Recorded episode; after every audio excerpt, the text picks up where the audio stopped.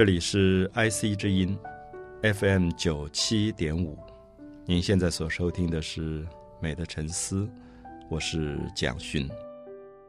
我们一系列介绍米开朗基罗，介绍到他二十六岁做的一件举世闻名的作品《大卫像》。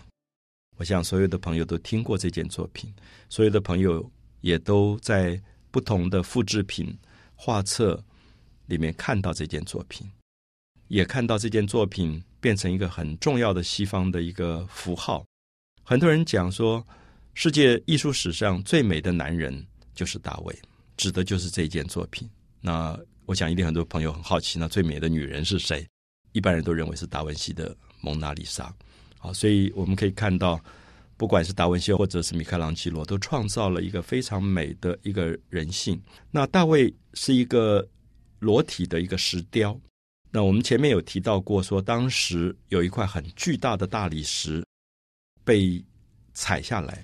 好，我想这件事情可能有些朋友不太理解，就是说，我们知道意大利有一个地方叫卡拉拉，卡拉拉山出产大理石，所以他们雕刻的材料都是从这个山上裁切下来。就像我们花莲的大理石很好，所以我们就可以把它裁切下来，按照它的大小形状拿来。做建筑或者做雕刻，那在米开朗基罗出生啊，他出生是在一四七五年，在他出生之前，翡冷翠就已经在卡拉拉山找到了一块非常完美的大理石。我们说完美的大理石，说因为不是每一块大理石都完美，因为有些大理石里面可能有裂缝，可能有一点杂质，可这块大理石纯白，漂亮极了。所以他们就觉得说，这块大理石不能随便用，一定要等到一个最好的艺术家来，那他才来雕刻。所以等到米开朗基罗被委托做大卫像的时候，这个石头已经放在那边等他等了几十年了。所以我们可以讲说，有时候世界上的机缘非常奇特，就是照理讲这块石头应该有很多其他的艺术家就拿去用了，可是就一直等着，一直等着，等到米开朗基罗。那米开朗基罗第一次看到他的时候。他也觉得这块大理石太完美、太伟大了。然后市政府委托他做一个大卫，他就跟他们说：“你们要的大卫已经在里面，我只要把多余的部分去掉就好了。”所以就形成了，我觉得他跟这一块石头非常特殊的这个缘分。好，接下来就是米开朗基罗要开始做这件作品了。你要怎么去做？因为他读过圣经，他知道大卫是谁。他知道大卫曾经是一个年轻的俊美的少年，然后他可以赤手空拳打败一个比他大很多的巨人歌利亚。那他也看过很多艺术家在他之前画过大卫或者雕刻过大卫。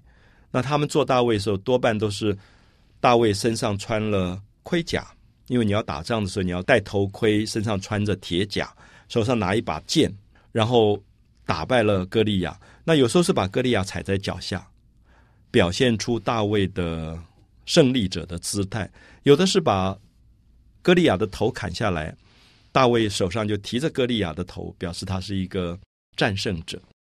可是米开朗基罗很特别，我想现在如果大家手上有米开朗基罗这本书，你翻到这一页，你会看到一个大卫，你会发现有一个全身赤裸的大卫。赤裸代表什么意义？头上没有头盔，身上没有穿甲啊，就是这个防卫的衣服。我们今天叫防弹背心吧。我们会发现，这个人去做这么危险的事，竟然身上没有任何的防卫，然后手上没有武器，你看不到他的左手、右手有拿着刀剑这个东西。所以，因此，我觉得米开朗基罗很特殊的一点是，他觉得一个胜利者是什么？一个胜利者。对米开朗基罗的意思是挑战自己生命里面最高的难度，才叫做胜利者。我想这句话很多朋友不见得很懂，我必须解释一下。我们今天说，我打败别人，我在运动场上，我跑得比他快，我跳得比他远，我跳得比他高，所以我打败了他，我是一个胜利者。可是我们再问一下，如果你是一个世界冠军的纪录保持者，那你怎么办？我们知道那个时候敌人就是自己，你要打破自己的世界纪录是非常困难的事。米开朗基罗其实很年轻就成名了，他在二十三岁做的圣母抱耶稣尸体已经被称赞为世界最伟大的作品。好，我的意思说，米开朗基罗如果已经是第一名，那他要打败谁？其实所有人都已经被他打败。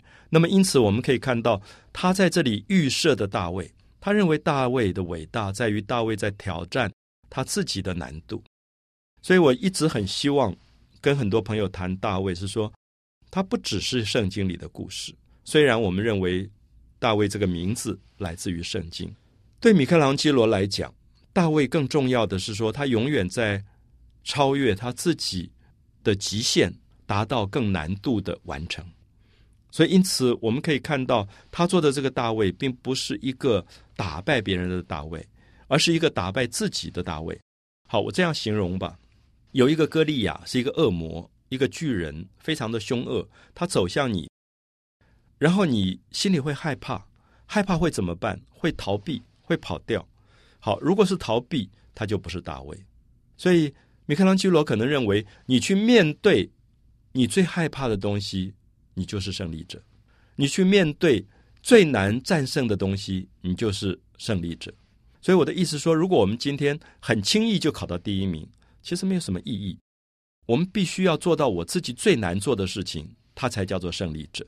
我觉得米开朗基罗在大卫像里赋予了一个非常哲学性的思考，是告诉我们说，胜利并不是打败他人，胜利是使自己超越了自己，他才叫做胜利。所以，我想这里面有着对定义的不同的一些看法啊，不同的看法。所以这件作品，我希望我们做多一点的介绍。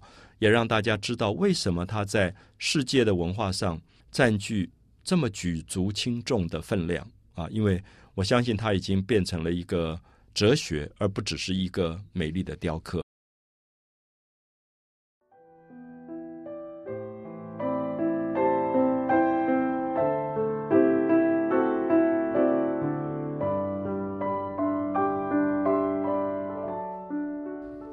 提到了米开朗基罗在二十六岁时候做的一件伟大的作品《大卫》。假设大卫现在在你的面前，你看到的是一个完全赤裸的一个男性的身体，他肩膀非常宽，胸非常的厚，那手背都是肌肉球结起来，非常粗壮有力的大腿，非常坚定的眼神。好，所有这些我的形容是说，当我面对这个石雕、这个大卫像的时候，我有一种感动。我觉得这个生命活得这么昂扬，所以你面对大卫的时候，你会觉得有一个反省：说我是不是活得不够昂扬？我是不是没有足够的自信？是不是我的背是驼的？是不是我的眼神有一点呆滞，或者有一点恍惚？那为什么大卫的眼神这么专注？为什么大卫的站立这么稳定？所以我觉得这个作品，因为它原来是公共艺术，放在市政府的门口，它是很多人的榜样，所以我们才可以了解到米开朗基罗赋予大卫一个什么样的一个精神。那其次，我们看到说，大卫是一个故事里的主角，这个故事并不是只有大卫一个人，照理讲还应该有另外一个人，就是他要杀死的、打败的那个人，叫做歌利亚。可是为什么米开朗把那个人拿掉了？可是我们现在面对大卫的时候，你会发现，如果你正面看他，他的头是往他的左边在转，往左边转，然后你会发现，看向左边的那个眼神，好像看到了一个非常恐惧的东西，然后他的整个眉头就锁起来了，然后他的眼神非常的紧张，因为他不知道这个人要怎么害他。好，这个时候我们知道，大卫在一刹那之间，他是紧张的。我不知道一般的朋友。在面对这个画面的时候，有没有感觉普通的艺术家做的大卫手上提了一个头？那大卫是在什么时候？大卫是在杀死歌利亚之后。可是米开朗基罗今天一转头，大卫看到了歌利亚走过来，表示说大卫还没有打败歌利亚。我不知道一般朋友能不能听得清楚这个话的内容，就是说我们在。战胜我们的敌人之前，跟我们战胜我们的敌人之后是两种不同的生命状态。如果我今天要打一个很难的仗，我打完之后，我把敌人打败了，我把那个人头切下来提在我的手上，这个时候我的整个生命是松懈的，因为你刚刚打过一个很困难的战争之后，你全部力气都用完了。可是如果今天我们知道是在打仗之前，他忽然看到敌人来了，他还不晓得他能不能赢得过这个敌人。我们注意一下，这个时候大卫全身的血脉喷张，他的手的青筋全部抱起来，就是他是在紧张的状态。好，这里面关切到米开朗基罗真正的生命主题。米开朗基罗认为，生命最有意义的时候，米开朗基罗认为生命最有价值的时候，是在生命在挑战难度的时候。如果已经挑战过了，他就是松懈的状态，其实非常的空虚。如果有些朋友还不容易理解，我下面再举一个例子。我们下一次注意一下，如果有亚运会、世运会，你就看到运动员，这个运动员蹲在地上，在起跑点上，然后等待鸣枪，他就要冲刺出去的时候，你会发现他的身体是最饱满，我们叫做蓄势待发，好像一个兔子准备啪这样弹跳出去，好像是箭在弦上。可是你注意一下，如果他跑完了，他看到。公布成绩说他是第一名，这个时候他就会垮在地上。我看过好多运动员就倒在那边，整个人是垮的。为什么？因为他把力气都花完了。所以米开朗基罗为什么会做一个这样的大卫？因为他觉得这个大卫要是放在市政府前面是一个公共艺术，他要每一天让大家感觉到生命在面对更高的超越跟难度。他不希望做一个垮垮的人。他觉得胜利者其实是失去挑战的状态。可是，如果他在胜利之前，他的挑战的难度才会出来。所以，这件作品其实在哲学的意义上很耐人寻味。就是米开朗基罗改写了历史上西方对大卫的一个解释、一种解读的现象。所以，因此我们也可以问我们自己：我们觉得我们生命最有意义的时刻是在什么时刻？比如，我常常在想，我如果大学刚毕业。当完兵，然后要去找工作，然后我不晓得我会不会被录用。在那个被录用之前，我努力的读书，努力的把自己锻炼的很好，把所有需要的外语也准备好。你会发现那个时候生命非常有意义。然后你去 interview 的时候，你面对那个主观，你会表现的很棒，把你生命最好的部分都展现给他看。可是公布了，说你考取了，然后你进到一个最有名望的大公司。然后你升迁也很快，刚开始的时候大概还是全力以赴。我相信没有多久，你就会发现人在一个固定的打卡里面，慢慢就疲倦了。所以很奇怪，就是米开朗基罗发现人有人一定的惰性，因为那个职场会让人耗损他的潜能，会让他觉得，哎，这个工作很容易嘛，没有我想的那么难。我每天做也做得蛮好，我今天只用百分之五十的力气也做得蛮好。好，这个时候他永远不会做他百分之八十九十一百的潜能，所以因此你会发现很奇怪，职场里做十年以上，你慢慢发现他潜能在降低了，因为他原来可以做得更好，可他觉得做得更好也就是这样子嘛。那二十年之后呢，你就发现那个人已经在等退休了，所以他永远不会用他全部的力气去发展他生命的潜能。所以我自己觉得，在职场里面，其实。怎么样保有它的新鲜度，保有它生命的好奇，保有它生命的弹性，其实是今天现代化社会里面非常高的一个难度。那这个时候，我觉得我们讲米开朗基罗大卫就非常有意义。我甚至觉得，我常常应该要把这张画放在我的桌子前面，告诉我说，我今天随随便便也可以把一个工作做得很好。可是我有没有全力以赴？因为全力以赴是我自己的难度。那个时候，我的生命才有意义跟价值。我并不是做给老板看的，我也不是做给别人看，我是觉得我自己满足了，我可以把一个东西做到这么完美，我自己有一种快乐。所以，我想这是米开朗基罗做大卫最重要、最重要的一个主题。那也希望很多朋友了解到，今天如果我们去看五百年前米开朗基罗的大卫，它的意义在这里。我们并不是要了解那个正经故事里的大卫，我们要了解的刚刚好是我们自己。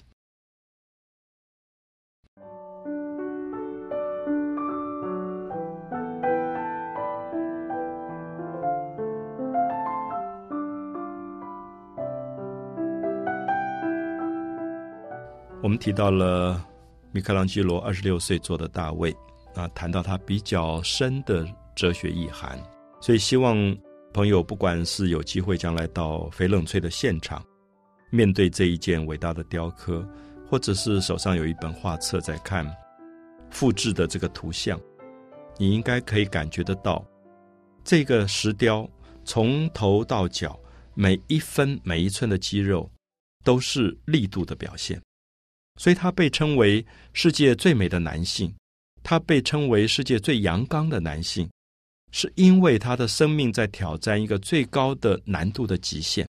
所以我们觉得美是什么？美是把自己生命的所有的潜能开发到了最极致的状态，它就是美了。就像一朵花盛放到极致，它就构成了美的条件。我们每一个人的身体其实像一朵花，我们能不能让自己的身体充分的漂亮起来，像发亮一样？所以米开朗基罗在他二十六岁的时候为大卫像做出一个这么完美的典范。其实他是用这个东西鼓励了后来者，所有的人看到这件作品的时候，知道如何活出他自己的光亮出来。我们讲过说这件作品，他在一转头往左边一转头的时候，看到了敌人来了，所以他的左手是放在肩膀上的。这个左手的肩膀，如果大家仔细看，会发现他拿着一个有点像布条一样的东西。那这个就是所谓圣经里面讲的甩石器。甩石器有一点像。一种弹弓啊，就是说我拿绳子甩甩甩，然后利用这个甩的力学把石头甩出去，所以它是当时的一种武器。可是我们注意一下，米开朗基罗并没有刻意强调甩石器，他好像觉得一个人胜不胜利跟那个武器好不好没有直接的关系。他觉得一个人胜不胜利跟有没有武器也没有直接的关系。他觉得人胜不胜利，最主要是你自己有没有充足的自信，可以去超越自己的难度。所以，我觉得这个人像从整个身体的美上来看，你被他的感动，你并不觉得他是一个很世俗里面拿着刀子去乱杀人、乱砍人的人。我们注意一下，米开朗基罗绝对认为，你随便拿着武器去杀别人、砍别人，这不叫胜利者，那个只是莽夫。他觉得胜利者是自己的自信。好，左手我们讲完了，你就可以看到他下垂的右手。米开朗这个下垂的右手是最多人谈到的，甚至有人认为在解剖学上，它的比例有一点大，因为按照比例来讲，这个手不应该这么大。可是我们注意一下，这个右手是什么？因为他往左边看，看到敌人来了，他的右手准备要去全力去跟这个敌人打斗，所以我们知道这个右手是一个准备的右手。如果我们今天准备要去挥棒，好，我们手上拿了一个棒球，正准备要挥棒，跟我们不拿棒球棒、不挥棒之前，我们的手的表情是不一样的。我的意思说，我们的手在准备一个难度的动作，跟我们的手在放松的状况是不一样。放松的时候，你觉得你手比较小，可是你一旦觉得我下面要开始去挥棒、去打那个棒球了，你的手会变大。我说变大的意思，说他整个注意力会集中在手，而且那个血管跟经脉，我们叫血脉喷张，就会整个张开来。所以，如果大家很仔细的看这个右手，你会发现上面一条一条的青筋全部暴露出来。这个在现场看的时候，每个人都叹一口气，说：“哇，米开朗基罗真厉害！他连手上所有的筋都雕出来了，因为他觉得这个时候大卫最紧张的就是右手，因为他的右手是等一下要打仗的那个手。”所以，因此，我觉得米开朗基罗在这里，他并不是要做一个很客观的、一个没有感觉的一个人体，他要做的是一个在面对生命最高难度的大卫，所以他要给予他精神上最全面的一个激昂的一个状态。甚至有时候，如果你很看到很仔细，他的头发的部分全部像海浪一样在卷曲啊，我形容它叫做惊涛骇浪，因为。大卫一个人站在那边，可他带动了周边所有的空气，让你觉得好像有重大的事件要发生。然后他在面对生命里最难度的挑战。这件作品我们知道，它原来是一个圆雕啊。圆雕的意思就是说，它是放在一个广场中央的，所以你可以四面看它。所以我也建议很多朋友，特别是如果你有机会到意大利，你到现场，你不要忘记。不要老是在跟其他观光客一样，只在正面看完就走了。你绕到后面去看，因为他背部的肌肉非常漂亮。因为我们可以看到他的两个手，因为在用力的时候，他的肩胛骨后面的肌肉全部纠结起来。所以我看到那个后面的肩膀吓一大跳，就是可以把那个肌肉一束一束做的那么漂亮，还有腰部，甚至一直到臀部的部分都做到极其的完美。我曾经跟一个学体育的朋友去啊，他就看了以后说。真是完美的不得了，因为他觉得所有的运动员身体就是达到这样的状况啊，就是他在运动当中，因为要把自己体能的极限发挥出来，他就会有这么美的肌肉。所以，我想这些部分包含了米开朗基罗极其了解人体、了解人的肌肉的构造、了解运动在动的过程当中身体的各种变化的这个可能。所以当时他把这件作品大概花了一年的时间，可能是他二十六岁到二十七岁的时候完成。我们知道完成之后，不见得一定通过。我们刚刚讲有二十三个委员组成了一个非常严格的委员会，要审查这件作品。这个委员会，如果我们把名单跟大家提一提，可能大家会吓一跳，因为里面包含了当时一代的最伟大的艺术家跟精英。比如说，我举一个最简单的例子。里面包括了两个很可能大家知道的人物，一个是达文西，一个是波提切利，就是画维纳斯诞生的。这些人都是米开朗基罗的前辈啊。这个达文西比他大二十三岁，波提切利大概比他大三十岁。那这两个前辈最后都赞叹这件作品，说真是伟大的作品，所以通过了。最后这件作品才被运送到市政府的广场，放置在预定的那个地点。那算是通过了所有委员的最严厉的考察。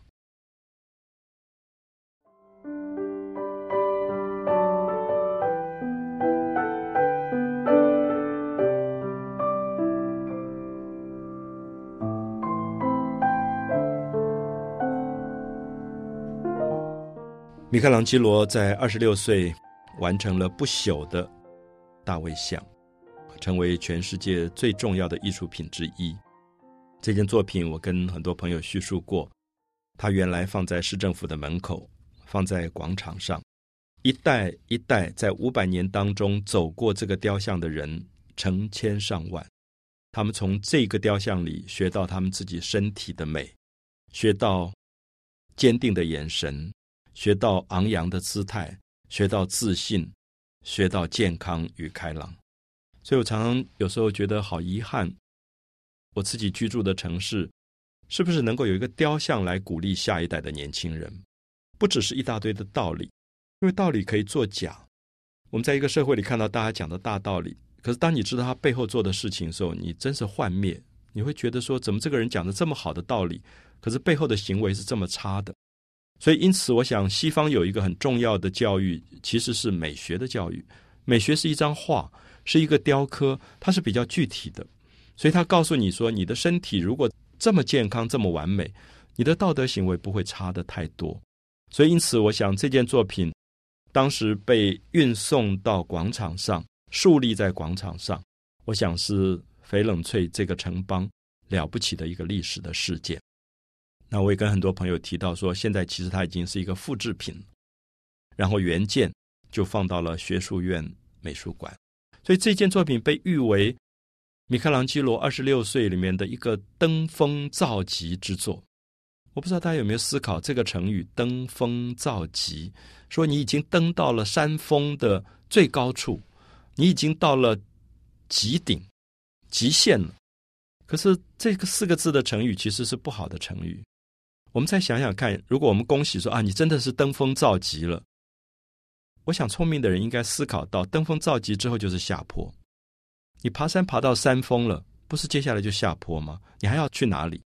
所以，米开朗基罗在二十六岁被称为登峰造极。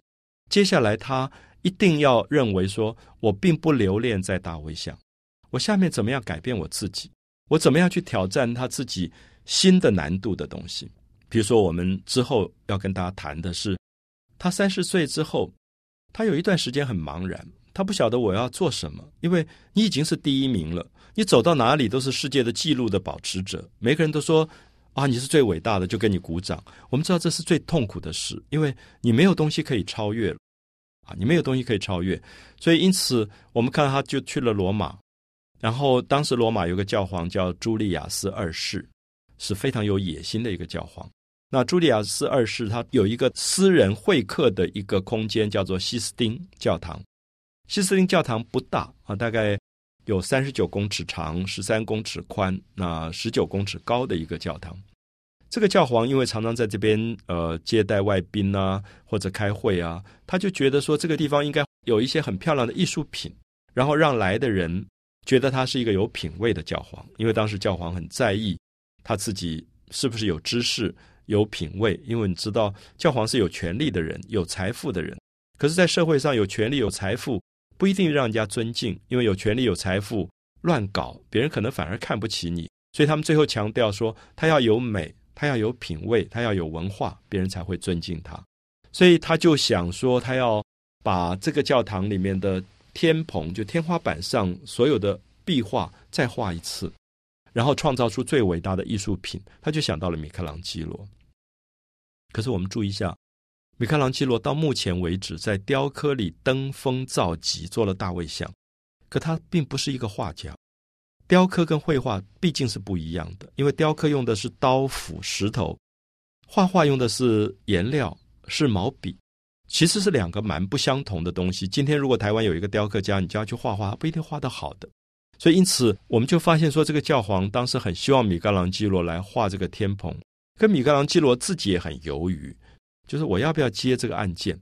接下来这个东西一搞就要搞好几年的，因为那个屋顶非常的大。总共加起来是一千零八十平方公尺，这么大的一个墙壁，你要爬在上面去画，起码是几年的事情。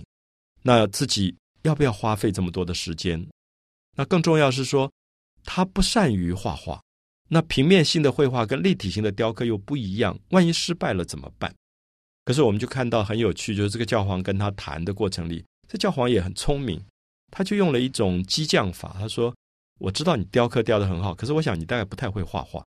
好，这个时候我们就会发现，刚刚过了三十岁的米开朗基罗受不了这句话，因为一个不断想要尝试自己的难度、挑战自己的潜能的人，他是不希望他被限制的。